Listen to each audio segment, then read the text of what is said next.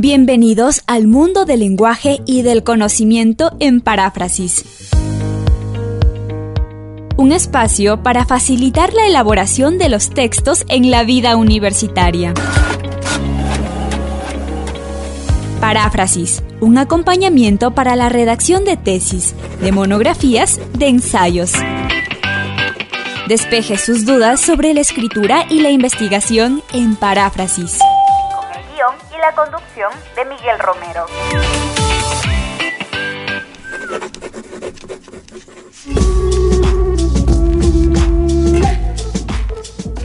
Bienvenidos a Paráfrasis, el programa que semana a semana aborda sobre la escritura académica, el lenguaje, la investigación, la cultura científica. En esta edición vamos a hablar sobre los errores en la escritura académica, cómo identificarlos y cómo superarlos. Y para llevar adelante este hermoso tema, hemos invitado a Andrea Carrión.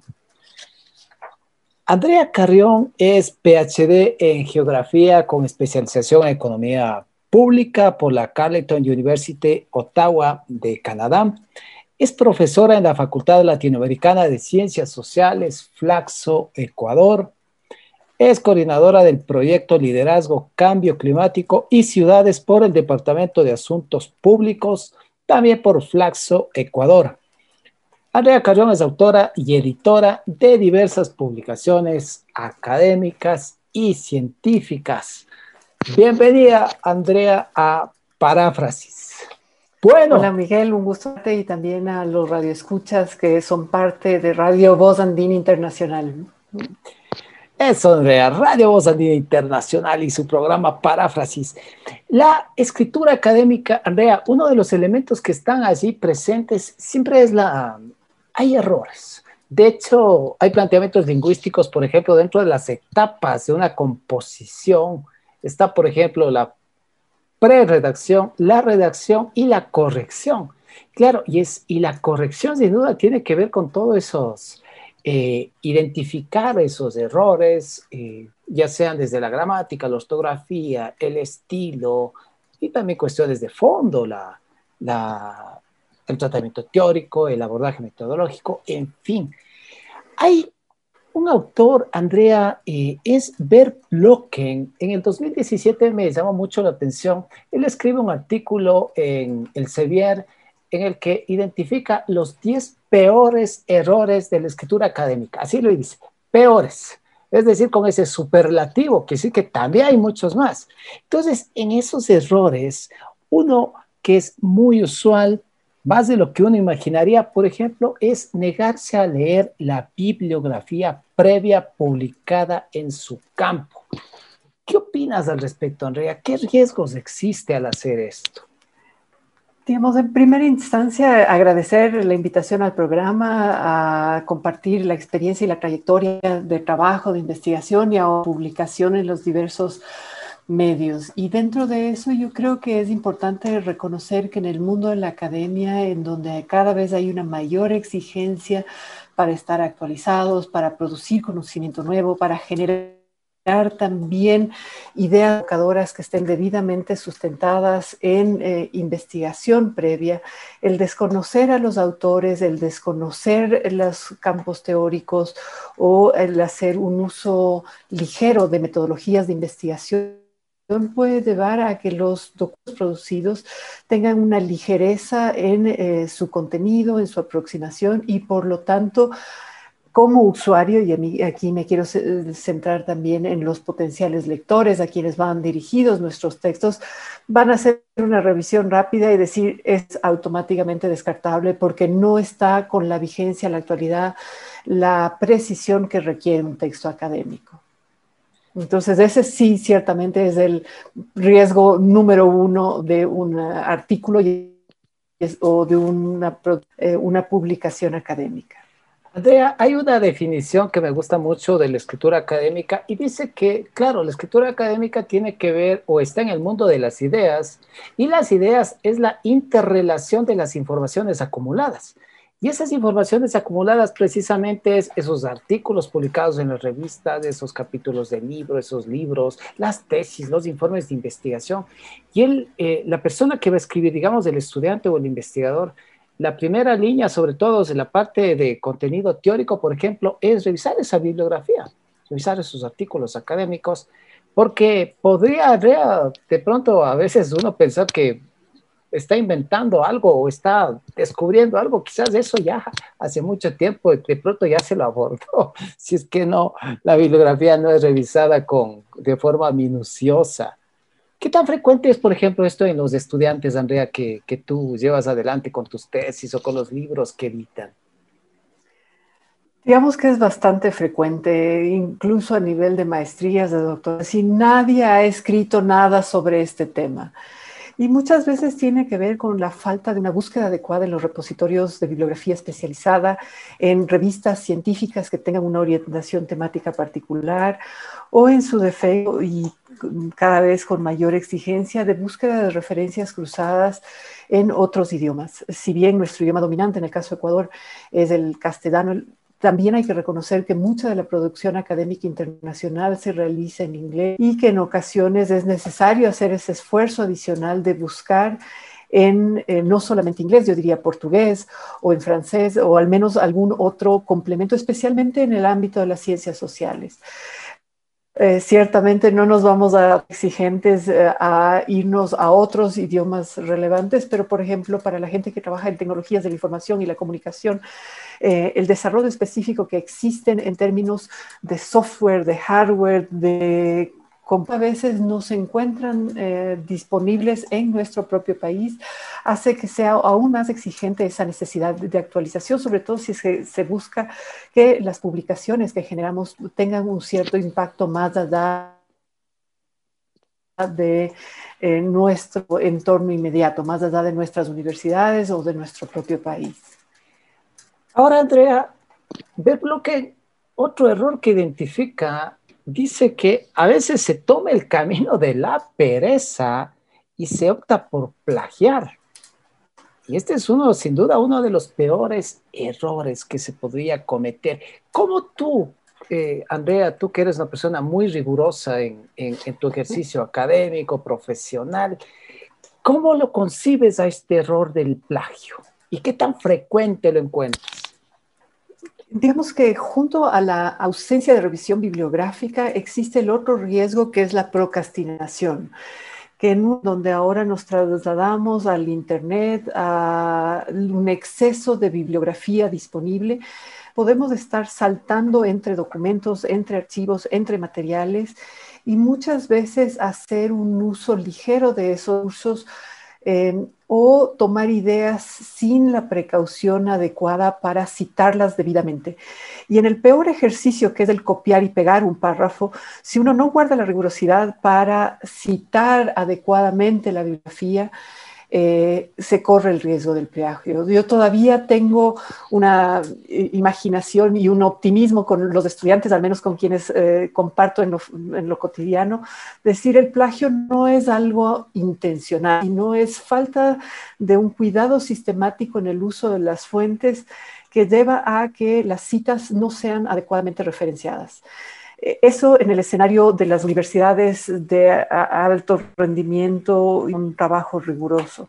Pero ciertamente el plagio es uno de los errores que nos lleva a cuestionar la integridad académica de los estudiantes, pero también de los profesores que revisan esos documentos. Ahora, Andrea, tú, por ejemplo, ¿qué recomiendas a un estudiante para que evite el plagio? Así, ¿cuál es tu llamado? ¿Qué exhortas al estudiantado? Menos de cinco citas, menos de cinco autores eh, para una idea compleja, para mí, independientemente de si están eh, entre comidas y con la referencia de página, porque no es solamente el dar eh, crédito a los autores, sino tener esa capacidad de análisis, de síntesis, de producción de conocimiento irrelevante, en donde realmente se hace un trabajo de investigación previa para poder tener un punto de vista y un posicionamiento individual frente al objeto de estudio o eh, al que estamos investigando. Por ejemplo, hoy, hoy en día con las tecnologías... Y obviamente pasar por Turnitin o, o, cualquier otro de los sistemas de control de plagio de justo, manera justo iba a Andrea, acá, eh, precisamente, hoy en día que las tecnologías nos permiten, la verdad que en segundos, en minutos ya se identifica. Yo, por ejemplo, todas las semanas estoy con revisión en sistemas de antiplagio que estamos utilizando ahora, antes Urkund, eh, tesis, monografías, y por ejemplo, hace unas semanas, una sorpresa, un documento, una tesis de maestría, cerca del 50% de plagio, pero plagio, ya no solamente similitud, sino plagio. Yo sorpresa que una de las fuentes de las cuales este estudiante plagió era su propia tesis de pregrado, es decir, autoplagio.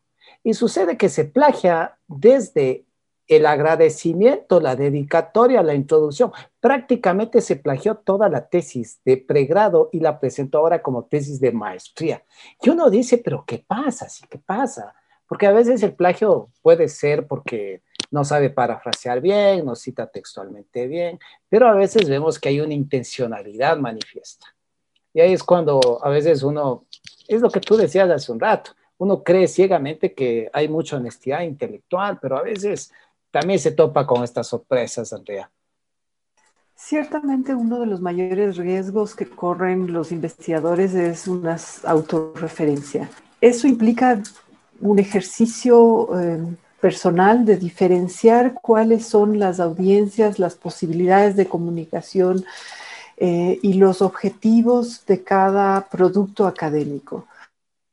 Eh, no puedo dar por el caso que tú expresas, pero una de las formas que encuentro yo mejor para evitar el autoplagio es el trabajo progresivo en textos cortos de menor envergadura, de no tener que esperar hasta la víspera del día en donde se ve la fecha y el plazo, sino ir construyendo progresivamente, reescribiendo, eh, pidiendo a alguien más que lea los textos para ver si se comprenden adecuadamente y eso ciertamente ayuda a que si bien la idea es propia, se va curando, decantando y mejorando, eh, sobre todo cuando hay un cambio de nivel, que puede ser de una tesis de pregrado a una tesis de maestría. Mantener el tema es legítimo siempre y cuando no exista esa redundancia. O si voy, y eso es más común, de una tesis de maestría a un libro científico o de una tesis doctoral a un libro, hay que también dar los adecuados créditos y referencias para que Em, se conozca el origen, la procedencia, los recursos, más ahora que parte de los requisitos de sobre todo de cuarto nivel, incluyen la publicación, por ejemplo, de un artículo científico. La publicación. Entonces hay que tener mucho, mucho cuidado en esa, dar créditos al origen de los documentos. Usted escucha paráfrasis. Hoy ahorramos sobre errores en la escritura académica, cómo identificarlos y superarlos. Nos acompaña Andrea Carrión, una académica que conoce mucho del tema, que está ahí frecuentemente, tanto publicando sus propias investigaciones como también trabajos con los estudiantes en obras colectivas. Andrea, eh, otro de los errores es que se omiten componentes claves del documento académico. Por ejemplo, pensemos un ensayo. Digamos que el ensayo tiene el título, eh, la introducción, el desarrollo del cuerpo capitular y tiene la conclusión y la bibliografía. Entonces, omitir alguna de esas partes, Andrea, ¿qué tan grave es esto? Una de las cosas más importantes de los textos académicos es que tengan coherencia interna, que lo que ofrezco al inicio del documento se desarrolle y justifique a través de los argumentos teóricos, de la evidencia empírica, regrese a la, introducción para expresar aquellas reflexiones que son más sustantivas y que constituyen ese aporte al conocimiento, el aporte a la ciencia. Si no existe esa concatenación, si cada una de las secciones está separada o, o bien lo señala Brocken, eh, es eh, omitida, corre el riesgo de ser una mesa con una pata coja, en donde siempre falta un ancla, un punto de referencia y por lo tanto, si ustedes envían un texto a revista internacional, una revista Scopus, Shimago, Latindex, automáticamente va a ser devuelto porque simplemente no cumple los requisitos de partida. muchas veces, eh, como editores, uno primero ve que estén todos los componentes antes de siquiera leer el texto.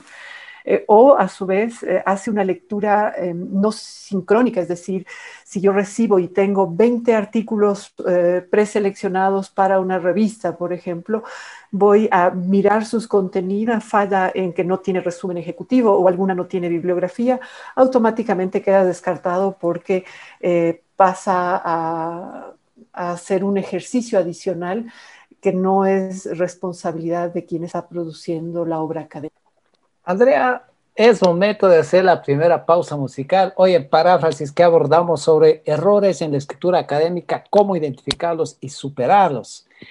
Compártenos, por favor, Andrea, una canción que sea de tu agrado para que la audiencia de Paráfrasis Radio Voz Andina Internacional pues puedan compartir esos gustos musicales tuyos. Oh, yo soy romántica total y una de las canciones que me gusta mucho y la escucho con frecuencia es Jura, álbum Flor de Piel. Regresamos.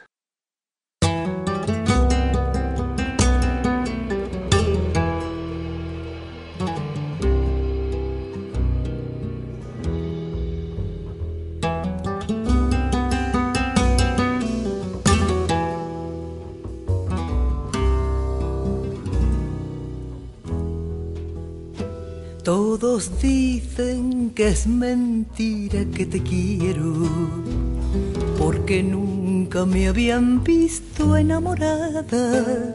Te lo juro que yo misma no comprendo el por qué me fascina tu mirada.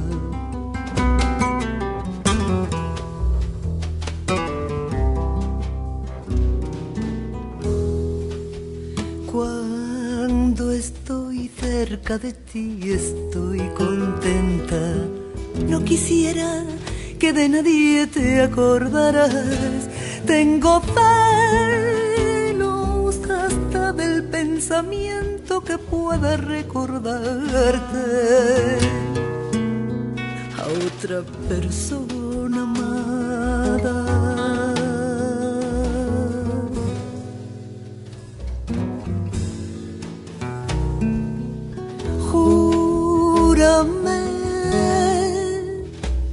aunque pase mucho tiempo, no olvidarás el momento en que yo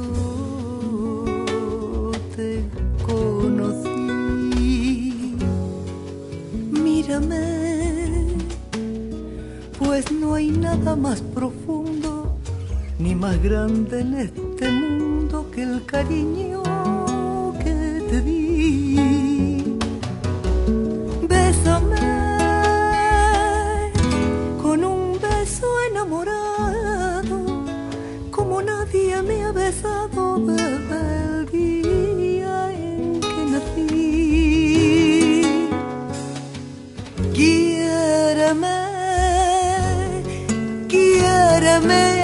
la locura. Y así sabrás la amargura estoy sufriendo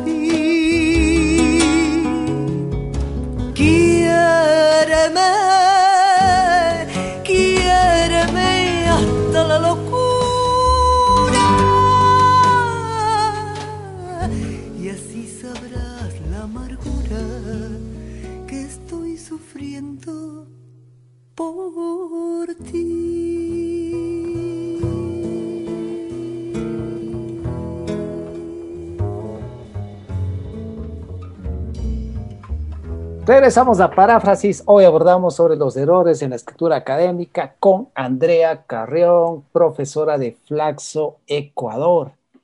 Andrea, otro de los errores que se identifica, y yo estoy tomando como base estos errores de este científico Bert Blocken, que es un, además de científico, es un editor, conoce mucho del tema. Entonces, Bert Blocken identifica que a veces se suelen menospreciar las publicaciones anteriores. ¿Cómo le entiendes esta, este error, Andrea? ¿Y qué consecuencias tiene? Digamos, eh, eh, eh, me la pones difícil.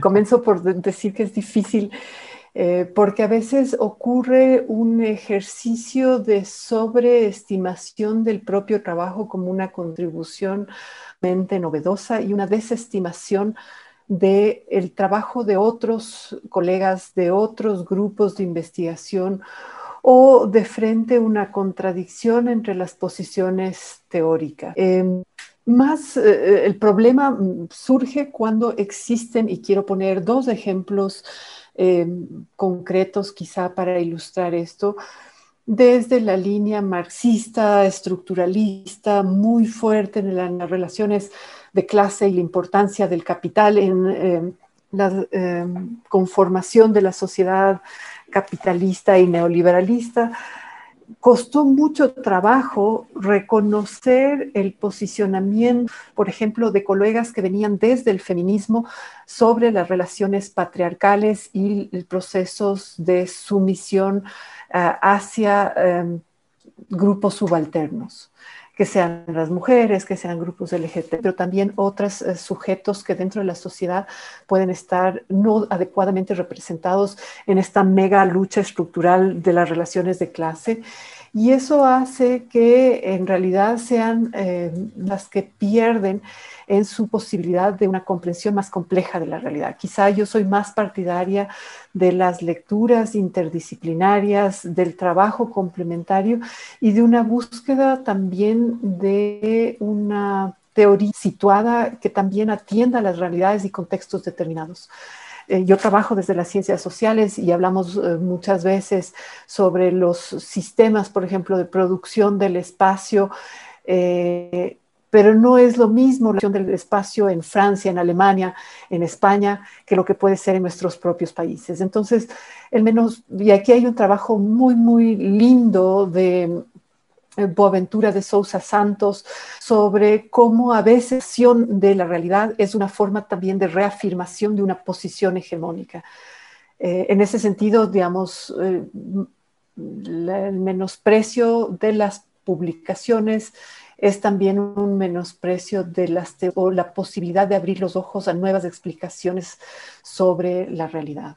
Este menosprecio, Andrea, claro, aquí podría, podría tener, no sé, podría tener un fundamento quizás, claro, tú no puedes compartir de pronto una corriente de pensamiento, pero el que no compartas no quiere decir que sea inválida, que no tenga los fundamentos para poder ser considerada dentro de un análisis. Pero también podría pesar algo emocional, Andrea algo, no sé, algo emocional, algo que sale ya más allá de la parte lógica y de la razón.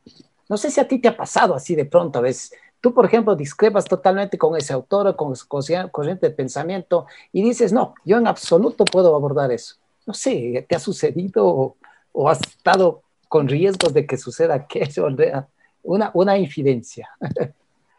Em, sí, ciertamente hay veces que uno decide conscientemente no utilizar a un autor o a una línea de pensamiento, eh, no porque no la considere válida, sino que intencionalmente quiere un posicionamiento que se distancie de esa aproximación. Pero eso requiere un conocimiento profundo del campo de conocimiento eh, para saber también eh, cuándo se hace de manera intencional, cuándo se hace simplemente ahí sí por vagancia, por pereza, por falta de lecturas previas eh, o por una simplificación muchas veces, decir estoy cómodo en mi propio ámbito de aprendizaje eh, y por lo tanto otras eh, tendencias que pueden cuestionar o eh, ser como arenas movedizas y poner en cuestionamiento el trabajo que vengo realizando. Ahora, un error que está relacionado con el que acabamos de, de abordar, Andrea, es sobrevalorar la contribución propia del investigador. Tú ya lo mencionaste hace un momento, ese punto. ¿Por qué? Porque a veces, tal vez era una cuestión de ego, Andrea, que a veces el, investigador, la investigadora, piensa que la contribución que tiene o que va a hacer con esa tesis quizás va a marcar un antes y un después en, ese campo de investigación, de indagación que se está haciendo. ¿Qué crees? ¿A, qué crees que se pueda deber? Aquí yo quisiera ah, hacer una diferenciación. Eh, Muchas veces quienes llegamos a los estudios de maestría o de doctorado genuinamente queremos cambiar el mundo y cambiar las formas de pensamiento, de investigación, de acción, eh, a partir de un proceso que es la reflexión estructurada sobre una realidad concreta o sobre un fenómeno concreto.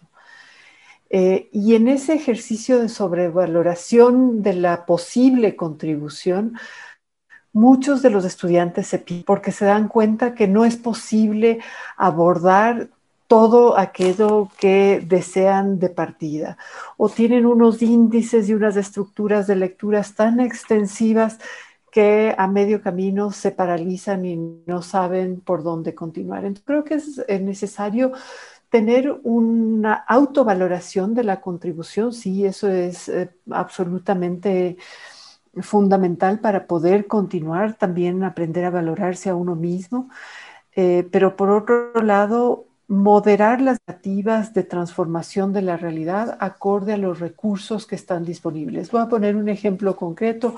Eh, de un estudiante eh, que hacía una investigación sobre el sistema de movilidad en Quito y quería tener una muestra representativa de los usuarios del transporte público y era él solo con su bolígrafo y en ese momento su encuesta y necesitaba una muestra que nunca lo hubiera podido realizar a título individual.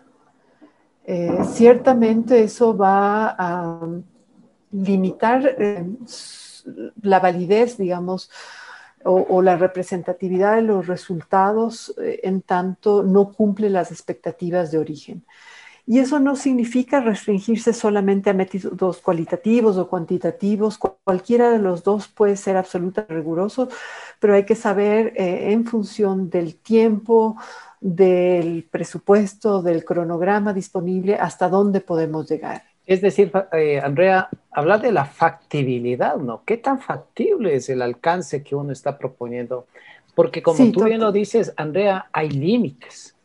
Esa investigación de pronto a veces está muy, em, está muy ambiciosa. Quizás haya que reducir algo, como, como uno dice, la delimitación es fundamental en la investigación porque a veces uno quiere llegar a más, pero no, no siempre es posible. Y quizás lo más pertinente es delimitar ese alcance, reducirlo y que nuestra cancha, la que estamos marcando con esos aspectos, esté muy clara y definida. Andrea, eh, otro de los errores, y ahora sí nos acercamos, por ejemplo, a la parte ya de la redacción, la gramática, el planteamiento de un lenguaje sencillo, unas oraciones bien estructuradas. Entonces, un error en este campo, Andrea, es la ambigüedad y la inconsistencia. Netamente la escritura académica, Andrea. ¿Qué, tú que llevas eh, a lo largo de tu experiencia, cómo le ves el tema de la escritura desde el planteamiento de esas oraciones, la escritura de sus párrafos? ¿Qué tan frecuente es la ambigüedad y la inconsistencia?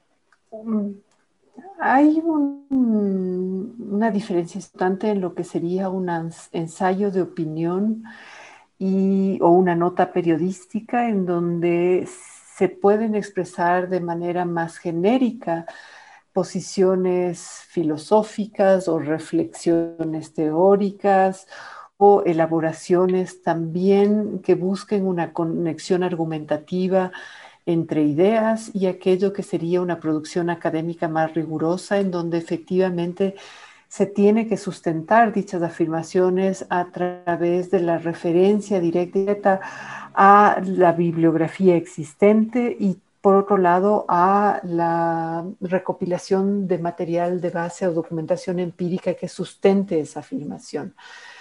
Si no se cumple ese requisito de contrastación de que expresa como argumento el autor con datos eh, hay un riesgo y este riesgo es, como bien lo señalas, la ambigüedad o la inconsistencia o la falta de mecanismos de corroboración que hacen que automáticamente un artículo científico, un capítulo o una tesis pierda em, rigurosidad y por lo tanto pierda valor frente a los ojos de sus pares académicos.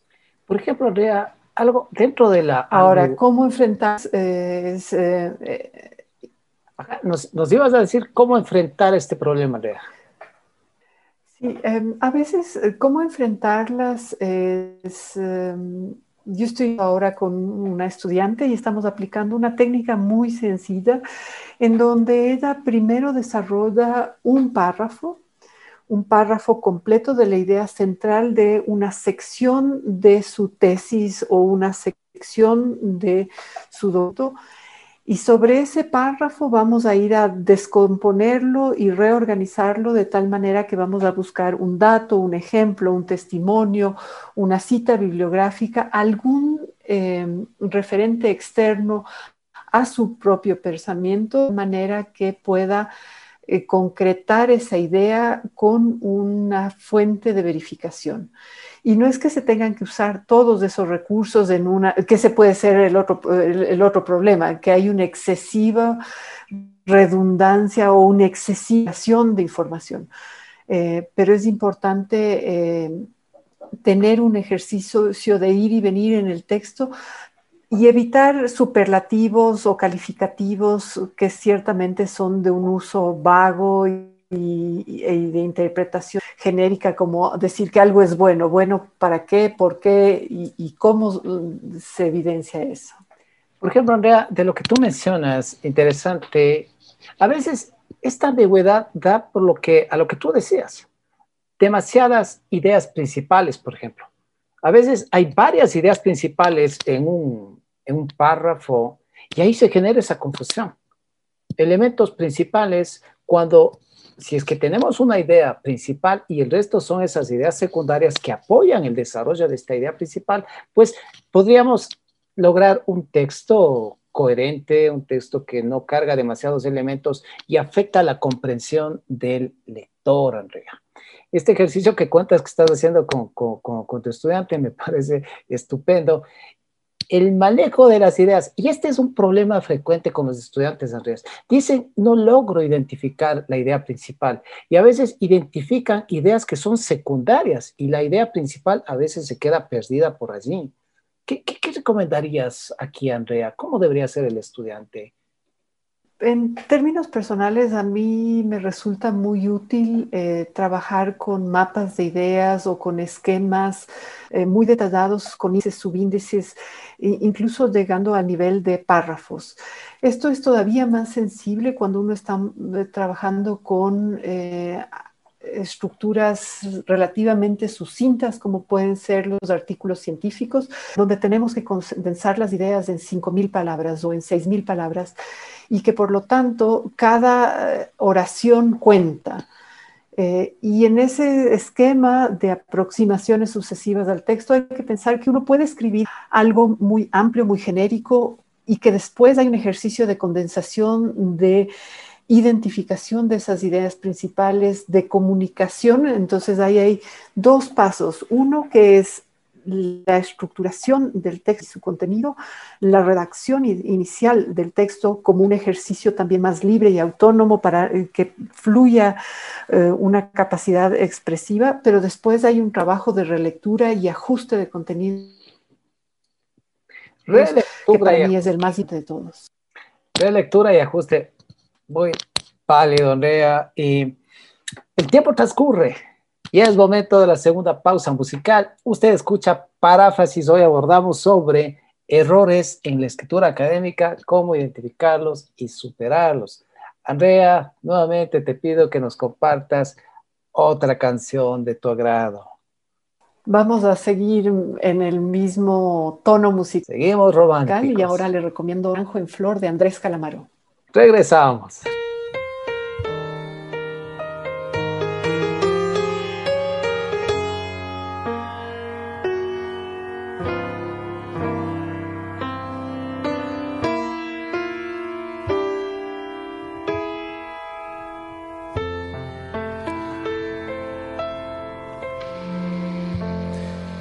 era más blanda que el agua,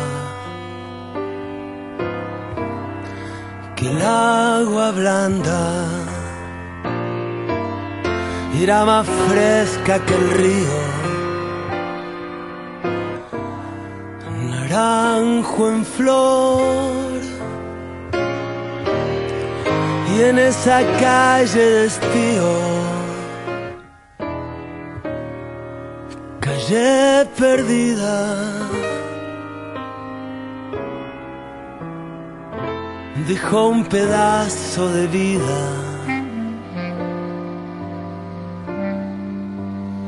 Y se marchó.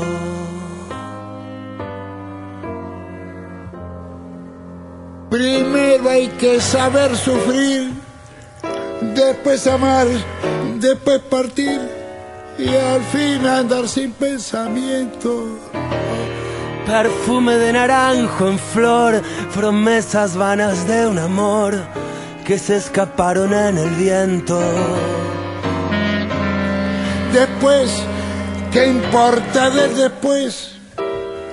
Toda mi vida será ayer que se detiene en el pasado. Eterna y vieja juventud que me ha dejado cobardado como un pájaro sin luz. ¿Qué le habrán hecho mis manos? ¿Qué le habrán hecho para dejarme en el pecho tanto dolor? dolor de vieja arboleda. Canción de esquina. Con un pedazo de vida. Naranjo en flor. Primero hay que saber sufrir, después amar después partir y al fin andar sin pensamiento. Perfume de naranjo en flor, promesas vanas de un amor que se escaparon en el viento. Después, ¿qué importa del después? Toda mi vida es el ayer que se detiene en el pasado. Eterna y vieja juventud que me ha dejado acobardado. Como un pájaro sin luz.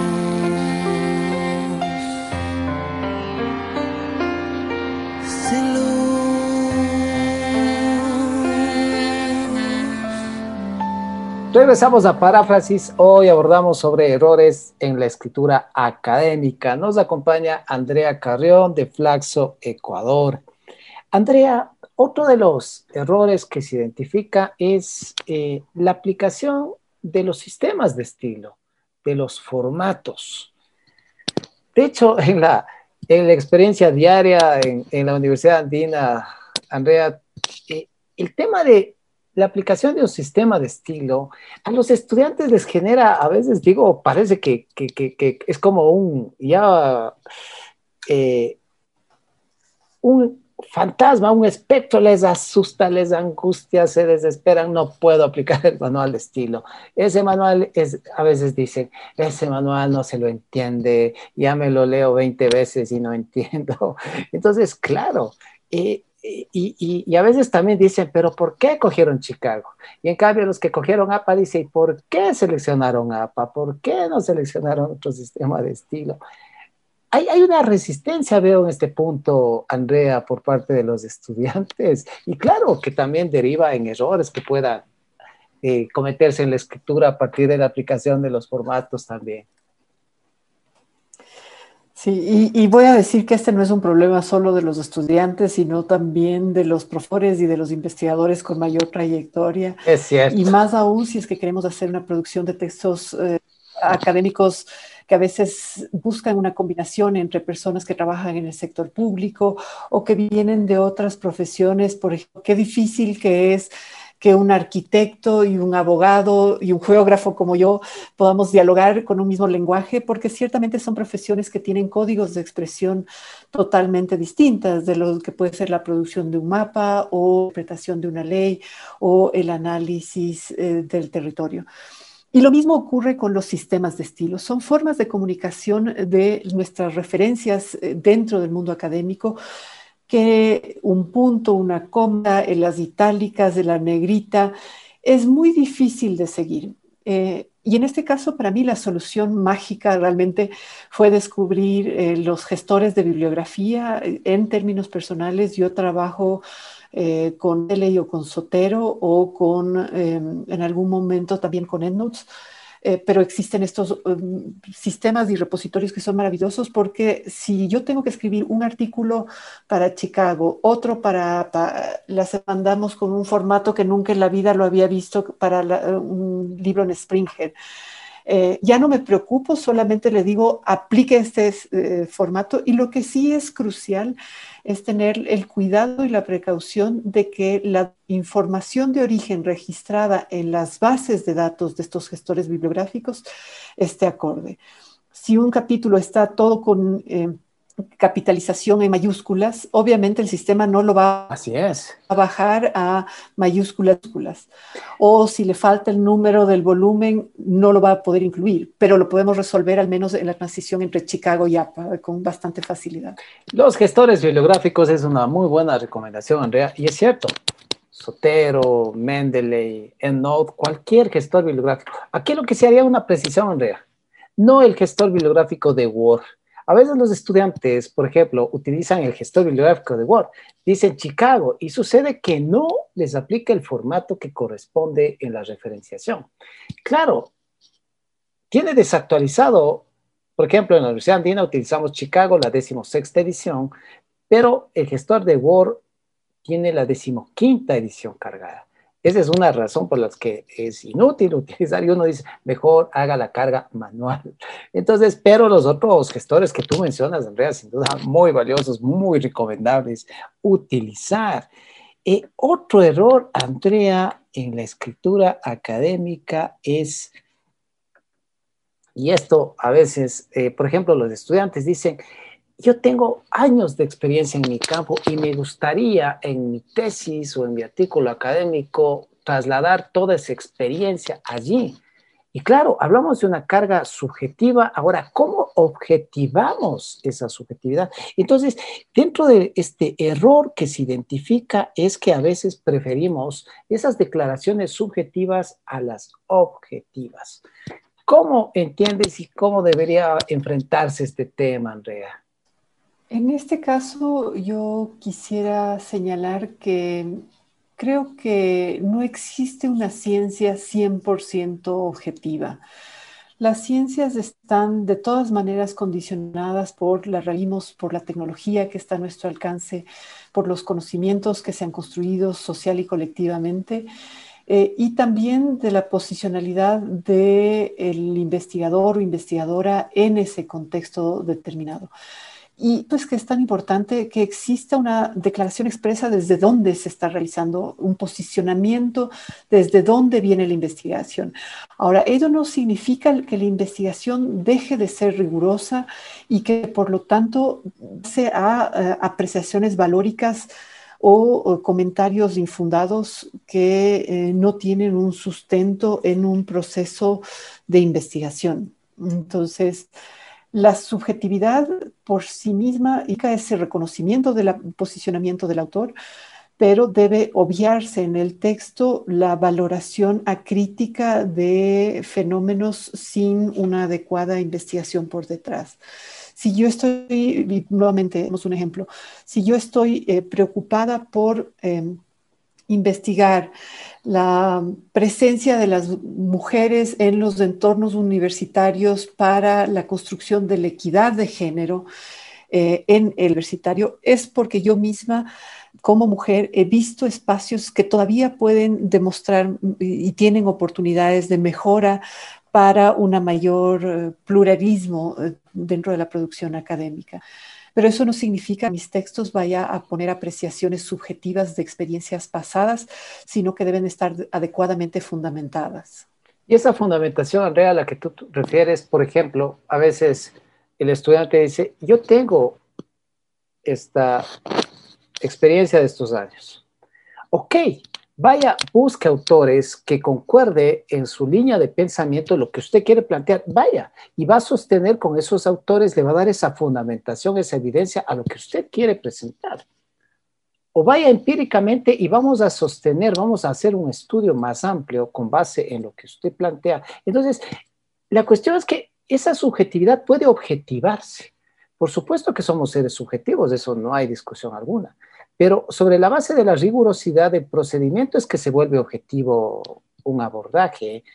Entonces, pero yendo a otro error, Andrea, ahora nuevamente con la parte de la gramática y la ortografía, me gustaría que nos compartas qué haces tú, por ejemplo, Andrea, cómo trabajas con los estudiantes cuando tú ves que una aplicación inadecuada de los signos de puntuación, esas comas, esos puntos y comas, esos, esos dos puntos, eh, el uso de las mayúsculas, en fin, Andrea, ¿cómo tú enfrentas este tema con los estudiantes?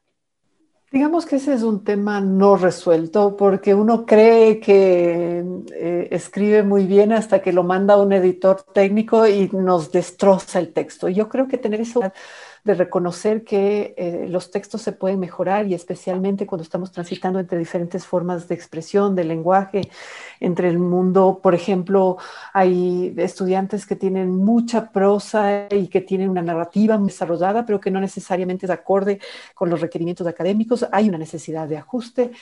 Eh, en otros casos simplemente es falta de eh, o ignorar directamente que una oración es sujeto, verbo y predicado y que eh, en el español a veces incluimos demasiadas frases superlativas o frases sueltas sin conectores y que por lo tanto se pierde la idea que estamos tratando de posicionar. Eh, ¿Cómo enfrento este tema eh, que es, como dices tú, tan sencillo y tan complejo a la vez? Es trabajar nuevamente por aproximaciones sucesivas eh, con dura revisión, relectura, reescritura. y muchas veces con los estudiantes lo que hacemos es trabajar juntos dos, tres párrafos, no grandes textos, porque obviamente no es la labor de los profesores hacer la edición y corrección de estilo estudiantes, es mostrarles el camino para que ellos sean capaces de manera autónoma de ir mejorando su propio estilo de redacción y darle un carácter personal. Mostrarles el camino, guiarles. Estupenda esa recomendación, Andrea. Es cierto, porque a veces uno, uno siente por ejemplo, cuando hace las, las de corrector o de editor de un texto, claro, no, esta, oración, esta oración pasiva refleja, utiliza demasiado el se, se sugiere, debe abordarse, en fin. Entonces, eh, tiende a cambiar directamente, pero el guiarles, el indicarles que así hay un aspecto y cuál es ese aspecto a cambiar, creo que es, es, es muy dable para que puedan desarrollar esas habilidades los estudiantes. Andrea, la escritura finalmente es un tema de investigación, de aprendizaje continuo, aprendizaje permanente, porque nuestro idioma es, es un idioma amplio, con su complejidad de lingüística, sintáctica, semántica, en fin. Entonces, el rol de un profesor, de, del personal docente es, fundamental aquí en REA para, para apoyar y permitir que el estudiante vaya tomando un camino en esa línea. Finalmente, Andrea, uno, un error más que eh, ver bloque identifica es ignorar los comentarios de escritores y revisores en la escritura académica. Por ejemplo, una tesis tiene al tutor, eh, en un artículo académico llega a los revisores pares, a los editores y emiten comentarios, ya sea desde la parte formal de la escritura o del planteamiento teórico, de la construcción metodológica, en fin. En tu, eh, experiencia como editora, ¿qué puedes comentarnos al respecto de este error, eh, Andrea? Quizá para responder esta pregunta me quiero poner en el rol de autora y les voy a contar una anécdota de la primera vez, primera, primera vez que mandé un artículo académico a revisión de pares en una revista en inglés, reconociendo que si bien hice mis estudios de cuarto nivel en inglés, eh, es mi segundo idioma y por lo tanto existen dificultades en el análisis, en la interpretación, en la expresión de contenidos, incluso si uno lo revisa muchas veces. Y cuando recibí los comentarios, un dolor del estómago y una rabia contenida, porque no entendía cómo era posible que estos editores entiendan si todo estaba tan claro. y yo creo que eso es algo que nos pasa con frecuencia a, todos quienes mandamos a revisión de estilo o a revisión editorial o a lectura, más aún cuando se trata de lectura de pares ciegos, es que Creemos que la información y los contenidos de nuestras publicaciones están adecuadamente eh, escritos. Y es justamente esa la belleza del trabajo académico, de tener alguien más que pueda releer textos de tal manera de generar comentarios significativos para su mejora en varios aspectos, desde los niveles más sustantivos, que sería la generación, precisión de contenidos, búsqueda de métodos alternativos o complementación de fuentes de información, hasta los más operativos como usos de pronombres, verbos, eh, tiempos verbales, em, que no siempre eh, corresponden a lo que se quiere transmitir.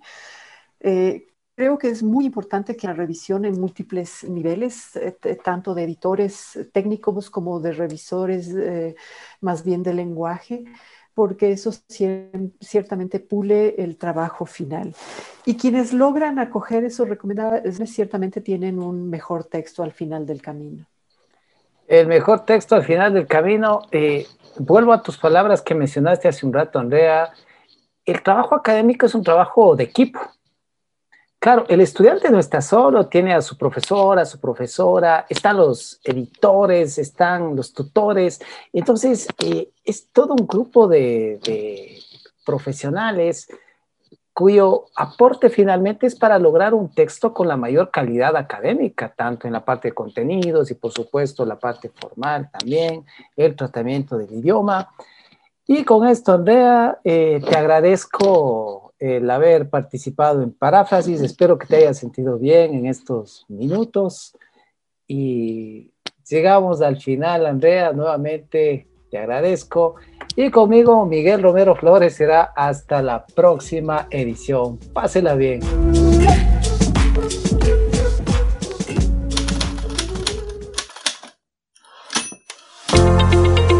Hasta aquí le acompañamos con Paráfrasis. Programa de la Casa Andina de la Universidad Andina Simón Bolívar. Les invitamos a nuestro siguiente programa para seguir compartiendo el fascinante mundo del lenguaje y la investigación. Miguel Romero, su anfitrión, les dice hasta la próxima semana.